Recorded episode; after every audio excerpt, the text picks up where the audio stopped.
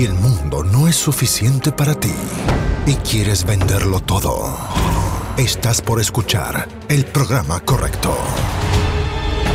Con licencia para vender. Aquí aprenderás cómo llevar las ventas de tu negocio tecnológico al próximo nivel. Entrevistas a expertos, emprendedores y muchos consejos prácticos. Conducido por Jorge Zamora. Bienvenidos. Auspicia MCI Consultores. Hola, ¿qué tal? Bienvenido a un nuevo episodio del podcast con licencia para vender. Soy Jorge Zamora y hoy día tenemos la segunda parte de la entrevista a Mauricio Pancuervo que está súper entretenida, aprendí harto y nos va a contar sobre en qué estado se encuentra y para dónde va la inteligencia artificial. Antes de comenzar, te recuerdo que si eres un emprendedor de tecnología o diriges un equipo de ventas de tecnología, necesitas vender más proyectos, necesitas más clientes, entonces mándame un correo a jorge.estrategiasdeventa.com. ¿Por qué? Porque te voy a mostrar cómo estoy ayudando a otras empresas de tecnología a dos cosas. Conseguir más reuniones con clientes de alto valor y segundo, convertir esas reuniones en cierres.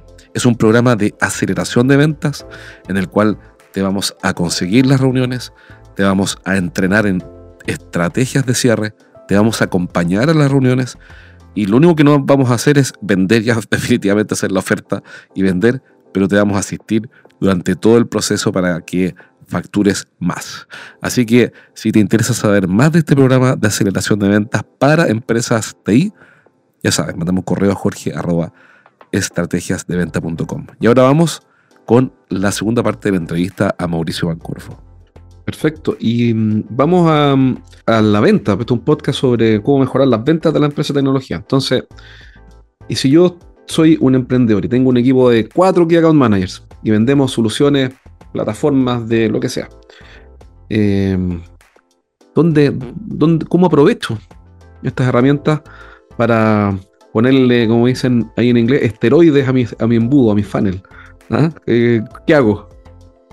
Mira, yo creo que de nuevo entramos a la separación entre predictivo y generativo. En la parte predictiva, eh, cuando uno ya tiene muchos datos, puede hacer una predicción fácil del comportamiento de clasificación del cliente. Y dicho en simple, Netflix. En el fondo, tú te metes a Netflix y ves una pantalla específicamente para ti, y Jorge, por así decirlo, de qué es lo que te va a gustar, porque clasifican que hay muchas personas que en base a lo que han visto se parecen a Jorge. Eso mismo pasa en las ventas. Y tú dices, ¿sabes qué? Llegó esta empresa pidiendo esto con este comportamiento, yo sé que mi ciclo de ventas va a ser matar tres semanas, le puedo vender esto y que si le ofrezco esto a este precio me lo va a aceptar. Entonces, desde ese punto de vista es como el, el, punto uno. Después eso te puede ayudar tanto para upselling, ¿cierto? Que es para vender más en esa cuenta, o para cross-selling, que es vender otros productos en el, mismo cliente. Esa sería como la parte predictiva que hasta ahora se viene usándose ya un, un buen par de años en realidad. Y desde el punto de vista de la parte generativa, yo creo que tenemos dos tipos de vendedores, ¿cierto? Un vendedor que es el tomador de pedidos y un vendedor que es un, vendedor consultivo, que es a lo que estamos apuntando. El tomador de pedidos va a ser totalmente eh, prescindible, lo podemos reemplazar con inteligencia artificial como si nada, va a poder responder súper bien las preguntas técnicas, aunque mi producto sea muy, muy de nicho, va a poder responder bien esas preguntas y va a dejar prácticamente la, la venta lista. El generativo, en cambio, yo sí creo que em, para que entre una venta consultiva hay que desarrollar un poco más cómo avanzar en esa línea. Entonces, por ejemplo, le doy el perfil del cliente y empiezo a generar una conversación con, con esta inteligencia respecto de qué es lo que quiero hacer en esta cuenta y le pido ayuda en cosas que tal vez para mí son un poquito tediosas. ¿Sabes qué? El problema del cliente es este, el desafío es este, dime qué encuentras tú como un patrón en el fondo que podamos armar un plan de cuentas junto con este cliente. Claro, la otra vez vi a alguien hacer un ejercicio donde levantaba hipótesis. Dice, oye, ¿cuáles son las tres o cuatro hipótesis de problemas que deberían que más se repiten en este segmento de clientes para yo tener por lo menos cómo acercarme a ese cliente eh, que no conozco, pero con una probabilidad de por lo menos tocar los temas que le interesan, pero a partir de cero. Hay, hay como una yo imagino estas herramientas como una especie de cherpa que te ayuda a llegar a la montaña. No, no es que vaya a llegarte a la montaña, pero tiene, va como al lado ayudándote con las cosas pesadas para que uno se saque la foto arriba. ¿Ah? Me, gustó, me gustó la analogía, te la voy, te la voy a robar. Sí, úsala nomás, por favor. Eh, pero sí, la verdad es que es precisamente eso. Eh, alguien que se acuñó un muy buen término eh, fue Microsoft. Y, y, Microsoft todo el tema de inteligencia artificial lo ha llamado copilot o copiloto. Perfecto. Entonces, efectivamente es eso, es un copiloto, en el fondo que tú todavía tienes el control, pero para las otras cosas está ahí apoyándote. Entonces, por, por, lo mismo me gusta harto. Y el copiloto podría ser piloto, ¿no? ¿Y, ¿Y, tú quedar de copiloto? Esperemos que no. Ya, pero podría pasar, para algunas cosas. Podría ¿no? pasar. O sea, pero, podría pasar. Que la en, los, tomadores, los, tomadores, de pedido sí. Claro. Pero, pero pensando ya en una vida más, más general, eh, saliendo tal vez un poco de venta, el ideal es que no. Ahora, ¿en qué cosa es bueno, como dices tú? Precisamente en las cosas que son de poco valor agregado y que me toman tiempo, que tome el control completo, que lo haga solo, y también en las que yo no soy tan bueno. O sea, y, y, los vendedores usualmente están ocupados, los que se van a terreno tienen que llegar a su casa, mandar los mails o, o llenar el CRM. Entonces sería ideal que tú, después de una visita, por ejemplo, a un cliente, tomó apuntes solo si es que escuchó la conversación, te das una minuta, los compromisos y te Eso sería que fantástico. Que ¿Existe ya eso, no? ¿Para contratarlo al tiro? Existe. ¿Cómo se llama? ¿La herramienta? ¿Te acuerdas? Están, están, avanzando, están avanzando. Hay distintos puntos. Recomiéndate eh, una, ¿cuál es tu favorita? ¿Cuál es tu herramienta favorita en este sentido de, la, de para productiva? Tú decís, para no hacer tarea manual, como esa que acabas de decir, que es clave. Mira, en, en, lo personal yo estoy utilizando muchísimo ChatGPT Plus, la verdad es que me, me ha ayudado harto. ¿Ya? Y como CRM yo me apoyo harto en Salesforce. Entonces, desde el punto de vista de lo que ellos antiguamente llamaban Einstein, que ha, ha variado mucho, que es la parte de inteligencia artificial de, de Salesforce, entre eso y ChatGPT yo te diría que tengo gran parte de mis tareas más lateras o, o mecánicas automatizadas. Dame un ejemplo, si puedes, de ese ChatGPT Plus. Una tarea automatizada o manual o que era latera, como tú dices, y te la sacaste con, por ejemplo. Mira, el, el ChatGPT Plus últimamente te, te, permite además como poner ciertas, no, no, son restricciones, pero ciertos parámetros que quieres que siempre tengan en consideración. Entonces, si es que yo le doy las características técnicas de mi producto, por ejemplo, yo vendo soluciones de Business Intelligence, le digo el precio, le digo las características técnicas, las preguntas que yo sé que son preguntas frecuentes y me di la lata de responderlas una vez. Y ahí cuando me llega una solicitud o una cotización, le digo, esta es la pregunta que me llegó ahora, responde en base a todo lo que yo ya te dije, más una pregunta establecida con los parámetros que yo quiero que vengan. No es un copy-paste, que es la gracia, entonces si es que alguien hace una varianza, no es que la tenga que ajustar, sino que automáticamente la ajusta, pero con los parámetros de control que yo quiero. Perfecto, o sea, va, perfecto, o sea, tú lo vas alimentando y él va desarrollando la respuesta con lo que tú le entregaste. Justamente. Oye, y, ok, eso bajo, el punto de vista de, la productividad personal, hablamos de los vendedores, claro, tomar el pedido, está claro que van a empezar a desaparecer. ¿Para qué de chatbots o hay algo nuevo que quieras comentar en chatbots? Algo que, que no esté tan, que no sea tan obvio. Mira, los chatbots han, lo único que puedo decir es que han ido desarrollando más inteligencia o van a ir desarrollando más inteligencia. Eh, por ahora es muy evidente cuando estáis hablando con un chatbot y yo creo que en el próximo año y medio o año eh, vamos a llegar a un punto que no va a ser fácil discernir o no vamos a poder discernir eso. Ahí, la otra vez vi una llamada telefónica, pero que tiene como 10 años o por ahí, de, de Google. de Google. Sí. ¿Cómo se llama? Google, Google Duplex. Google Duplex. No, no me acuerdo el nombre. ¿Sí? Creo que Google se llama por teléfono a un restaurante. Incluso corrige a la persona sí. que le responde porque se equivocó, porque tú si es que era el día 7 para 4 personas y la persona del restaurante creo que dice, ah, el día 4 para 7 personas. Y la inteligencia artificial le corrige, no, no, sí, es al revés. Eh, entonces, eh, ¿qué diría pasar con las llamadas telefónicas? Nosotros entrenamos. Va, va, a llegar a eso mismo. Va a llegar a eso mismo. O sea, de, dentro de esto eh, que te decía de la generativa, el, el, WINS, la parte S, que es los sonidos o voz, en realidad, llámalo voz, voz a texto, texto a voz, en algún punto va a ser imposible diferenciar si es que estoy hablando con un humano o. o Pero ahí, ahí debería, la verdad, un ejemplo también en, en redes sociales. Eh, debería decir, oye, mira, eh, hola Mauricio, tú estás hablando con Jorge, el asistente virtual de Jorge Zamora. Tal cual. Para transparentar, porque si no habría un engaño. De, es lo mismo que decíamos del publi reportaje. Al final sí, pasamos del escrito a la voz, pero te tienen que decir con quién estás hablando, en el fondo. Claro, porque si no es un engaño. Po. Pues con mi voz lo podría clonar, digitalizar, qué sé yo. Bueno, y es que ahí se mezclan tendencias, ¿cierto? Pero hay una tendencia que, que se sabe que se viene fuerte, que se llama un gemelo digital. Y tu gemelo digital es una inteligencia artificial que te conoce. Bueno, de hecho, tú, tú, estás hablando con el, con el avatar con de el otro Jorge. Por si acaso. sé que todavía no estamos tan avanzados, me encantaría en todo caso, pero, pero es eso, es una inteligencia artificial que te conoce tan tan bien que tú eventualmente la podrías mandar a una reunión en representación tuya y sabes Ah. que va a decir lo mismo que dirías tú. No Entonces, las creer. empresas están, están apostando a eso. Mm, Meta, que al final es Facebook, Instagram, pero la empresa Meta está apuntando a eso. Por lo mismo, el, el avatar que ellos están haciendo ya es un avatar idéntico, ¿cierto? O sea, es prácticamente como la persona real. Y una vez que adquiera tu personalidad, tú lo vas a poder mandar a hacer cosas por ti. Wow. Eso sí que. Eso cambia toda la forma de imaginarse el relacionamiento entre las personas, porque, porque va a ser muy normal entonces que estemos conectados en un Zoom o, en un, o lo que sea en ese minuto, no sé, ya tú, yo y, y el gemelo de tu socio, que voy a inventar, que no pudo venir porque está de vacaciones. Exactamente. Es de locos, porque uno diría, bueno, estoy hablando del gemelo del socio Mauricio que está de vacaciones en Playa del Carmen y, Y me está respondiendo así. me está respondiendo tal como lo respondería él. Y ahí, volviendo al, al principio de nuestra conversación, por eso es importante saber quién va a ser dueño de esa información. ¿Soy yo, Mauricio, como de mi gemelo? ¿O es la empresa que me provee la plataforma para tener mi gemelo? Entonces, tengo que entregar información muy sensible para que responda como yo, ¿cierto? Prácticamente tiene que saber. de hecho, si haces un gemelo digital tuyo, te tienen escaneado, pero hasta el. Al día a día, o sea, puedo tener, te voy a inventar, puedo tener un accidente hoy día que me deja un trauma Claro. y mi gemelo tiene que adoptar ese trauma. Entonces, por lo mismo, tiene que entenderme muy, muy bien.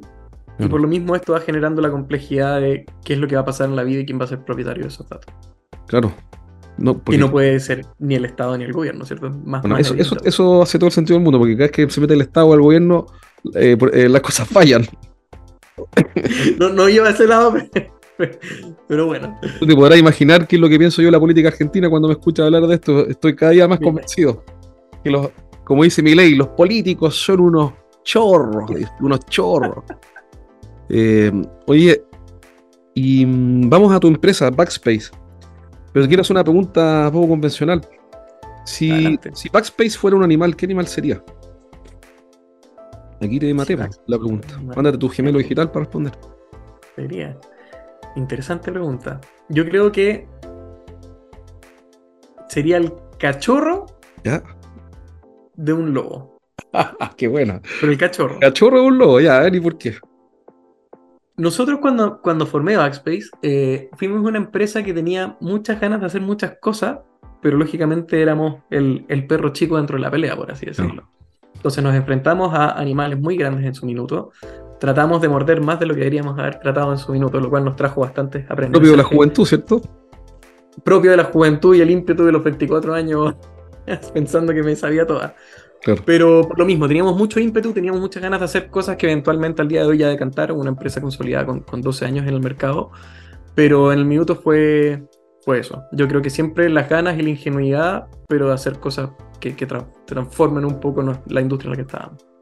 ¿Y cuál es el gran problema que tú dirías? Mira, nosotros en Backspace resolvemos varias cosas, pero el gran, el gran, el gran problema que resolvemos es completa la oración. Yo te diría que es que las personas tengan más tiempo para sí mismas. En, en resumen es eso. Eh, sea desde un punto de vista de automatización de procesos, de inteligencia artificial, de tomar decisiones a tiempo con la información correcta, todo se traduce en que son demoras en el tiempo que al final personas dicen, me tengo que quedar hasta tarde, no puedo tomar esta decisión, etc. Y nosotros no queremos que eso ocurra. ¿Y tu, y tu cliente ideal, ¿qué, qué tipo de empresas son las que más se benefician al trabajar con Backspace? Tenemos literalmente de todo, o sea, tenemos mineras, tenemos clínicas, tenemos gobierno, tenemos retail, tenemos eh, compañías telefónicas, pero yo diría que el, el dolor común es precisamente esto, en el fondo, o no darse cuenta, o darse cuenta, dependiendo de la madurez en la que están, de que hay un proceso que está tomando mucho tiempo, que está costando mucho y que nadie está haciendo nada al respecto. Entonces, lo- lo- el- básicamente lo que estás haciendo es, tiene relación con lo que hablamos antes, es, es usar herramientas para liberar y, o- liberar y eliminar, me imagino, tareas manuales que de poco valor y, y- y da- y re- recuperar horas de... Y, horas de, de materia gris, ¿cierto? Que la, que Claro. la persona es, en el fondo, la, la clásica, oye, necesito este reporte para mañana. Me trasnocho, le entrego el reporte y le digo, ya, dime en el fondo cuáles son los números que están malos. Chuta, es que no lo analicé porque lo estaba haciendo. Entonces no, Claro. no queremos eso. Queremos que te dediques a analizar y no a procesar información. Oye, y mm, déjame hacerte otra pregunta. Eh, aquí tengo anotada la pregunta, porque acá está. ¿Y cuál es la lección más importante que has aprendido hasta ahora emprendiendo? Y que esa lección haya nacido de un fracaso. Porque siempre los emprendedores cuentan, se ve ahí los diarios, las fotos, vendieron la empresa en 500 mil trillones de dólares sonriendo, pero detrás de todas esas fotos hay un, hay mucho, hay mucho sufrimiento. Mira, la principal lección de la principal cicatriz. ¿Ah? La, primera, las primeras o las principales cicatrices, si bien uno sigue aprendiendo, ¿cierto? Cada día aparecen cosas nuevas. Eh, la empresa ha ido creciendo, entonces cada día me encuentro nuevos competidores. Pero una de las cosas que más nos dolió fue, nosotros partimos de un punto de vista de siendo una empresa muy ágil, todos 24 años, pocas personas, hacíamos todos de todo, y cerramos un contrato muy bueno. No voy a decir con quién, pero cerramos un contrato muy bueno. Y nosotros como empresa, lo que no he contado hasta ahora es que nosotros representamos software y lo vendemos o lo comercializamos acá. Y eso es una transacción. En el fondo el cliente me da su orden de compra, yo pongo mi orden de compra y en el fondo, dado que ya la entregué, acá como que no hay una, una devolución, por así decirlo. Y en este contrato muy, muy grande eh, dejamos algo fuera del contrato por no tener experiencia legal, no teníamos abogados. Tenéis ChatGPT, ChatGPT te habría dicho quizá que era un ítem dentro del contrato. Ojo con esto, me hubiera dicho ojo con esto. Y efectivamente, nuestro error fue no poner una cláusula técnica respecto del producto que estábamos vendiendo. Y eso fue un sufrimiento atroz. De hecho, me, acuerdo, en, en película lo voy a decir así, pero yo estaba viajando a visitar a este proveedor eh, porque hacía una convención anual. Yo estaba viajando en el avión y me topé en el avión con una película que no la verdad no me acuerdo cómo se llama la película, pero es de este actor Jonah Hill que estaba haciendo una película seria que transforma, que era de todas las licitaciones del gobierno de armas para vender en tal lugar que no se comercializaba, entonces como que el tipo se tomaba ciertas licitaciones y lo mismo, de repente como una licitación le sale mal, prácticamente le había pasado lo mismo que a mí y todos los problemas en los que se vio involucrado con la mafia, etc. Entonces, en, en, mi caso, yo diría que la lección fue esa, en fondo, la, la, parte legal, si es que ya estás dispuesto a atender a clientes grandes, grandes, tienes que revisarla porque de la nada con el dedo te pisan y, y quedaste fuera. Los emprendedores siempre pasamos por alto, tendemos, ¿no? A pasar por alto el tema legal como son cuestiones para abogados. Exacto. Eh, ah, como que estamos más preocupados de hacer el negocio y dar la carga se arregla en el camino, pero si no se arregla el camino, ¿cómo va a ser tu negocio en cinco años más? Es decir, eh, tu tipo de empresa, me refiero. Entonces, hoy día tú compras tecnología, la revendes, me imagino que le agregas algunas capas de asesoría o de configuración, no llegar y transar solamente. ¿Cómo, cómo va a ser en cinco años más? ¿En qué, va a ser distinto? Yo creo que no va a ser tan distinto desde el punto de vista de la operación, probablemente cosas automatizadas y cosas así, pero acá la respuesta, eh, y, y, me encanta decirlo así, la respuesta está dependiendo de las personas que hoy día están tomando decisiones de cuál va a ser el ámbito empresarial en cinco años más. Van a ser 40 horas, van a ser 30 horas, vamos a llegar estos tres días y medio, por ejemplo, porque eso va a depender mucho de qué productos debería estar el mercado ofreciendo y cómo los debería estar ofreciendo. Eh, yo creo que, como hablábamos antes de las brechas, las brechas se están acortando desde el punto de vista de las grandes empresas y las chicas. Las chicas tienen una gran oportunidad ahora y el tema es saber capitalizar eso de la manera correcta. Yo creo que el desafío está ahí. Creo que tienes toda la razón. ¿ah? Eh, por ejemplo, como emprendedor, yo, tengo tres emprendimientos y como emprendedor uso herramientas que valen 10 dólares, 15 dólares, 30 dólares y me permite ganar eficiencia productiva a, mi equipo y a mí eh, y competimos en igualdad de condiciones con otras empresas más grandes. Por ejemplo, mira, por ejemplo, ya para hacerlo muy simple, un podcast. ¿Quién habría pensado que tener tu programa de radio era posible con un costo de operación anual del hosting que pago por este podcast? El hosting son 80 dólares al año, para que te hagan una idea. Y tengo un asistente, la quiero mucho, hola Malvis, ¿cómo estás? Estoy hablando de ti. Ella, ella, edita, edita todos estos programas, y hace un trabajo y somos dos personas, básicamente. Yo entrevisto gente, aprendo cosas y hay un equipo que trabaja, pero el costo de operación es bastante bajo, son 80, el hosting son 80 dólares. Es decir, digamos de forma análoga, tengo una concesión de señal de radio por 80 dólares al año. Imagínate. Entonces, eh, yo creo que las, ¿Mm? Perdón, y solo para complementar lo que diciendo. Y el alcance que eso te permite, o sea, corrígeme el número, pero ¿en qué capítulo es este? Ya llevas, en el fondo, has logrado sustentar esto en el tiempo de manera súper estable. Sí, son 400 y algo, 50 por ahí. Y vamos, la, la, meta es llegar pronto al millón de descargas, pues vamos en 780 mil por ahí. Pero, pero, eso es Vanity Metrics, la verdad. Eh, que, eso, que es un punto, es el fondo. El más beneficiado con esto soy yo, creo que las conversaciones valiosas valen. Un amigo mío, Alexis Cami, me decía: una buena conversación vale tomarse un avión y cruzar el Atlántico. Un consejo muy, consejo muy sabio que me dio mi amigo y yo creo que eso es lo más valioso de las buenas conversaciones. Solo que tiene como efecto adicional, claro, conocer un montón de gente, hacer contacto, llegan clientes, etc. Pero, pero volviendo al punto es que hay un montón de herramientas baratas, no sé, por ejemplo, ya un CRM, hoy día hay CRM por gratis, de hecho, muchos, y buenísimos, y, y por 30 dólares al mes hay CRM muy buenos, y entonces eh, las pequeñas empresas tienen la oportunidad de competir con las grandes con, con gastando muy poquito. Oye, y una última pregunta, estamos en la hora, la conversa va mucho, pero esta pregunta... Sí, pues, esta, eh, ¿qué pregunta, no es la última, pero es de las últimas, ¿qué pregunta te debería haber hecho hoy día y no la hice? ¿Quién va a dominar el mundo en los próximos años? Oh, buena pregunta, buena pregunta, buena pregunta. Ya, ¿quién va a dominar el mundo? Buena pregunta, súper buena, es muy difícil por lo demás. Es muy difícil. Eh, mira, justo la semana pasada te, conté que estuve de viaje. Eh, fui a una fábrica de artículos para industria en general, movimientos mineros, cosas de ese estilo, higiénicos, de, de alimentos. Y estuvimos conversando sobre qué riesgos veían ellos. Fui a hacer una charla de inteligencia artificial. ¿Qué riesgos veían ellos en su industria? Esa fue la pregunta que les hice. Y todos me respondieron eh, riesgos que eran muy, muy evidentes. Y yo les dije, están totalmente cejados en su visión. ¿Y a qué, quiero ir con esto? En el minuto en que Tesla empezó a hacer autos y Ford dijo, oye, no, no le va a ir bien, o General Motors no le fue bien.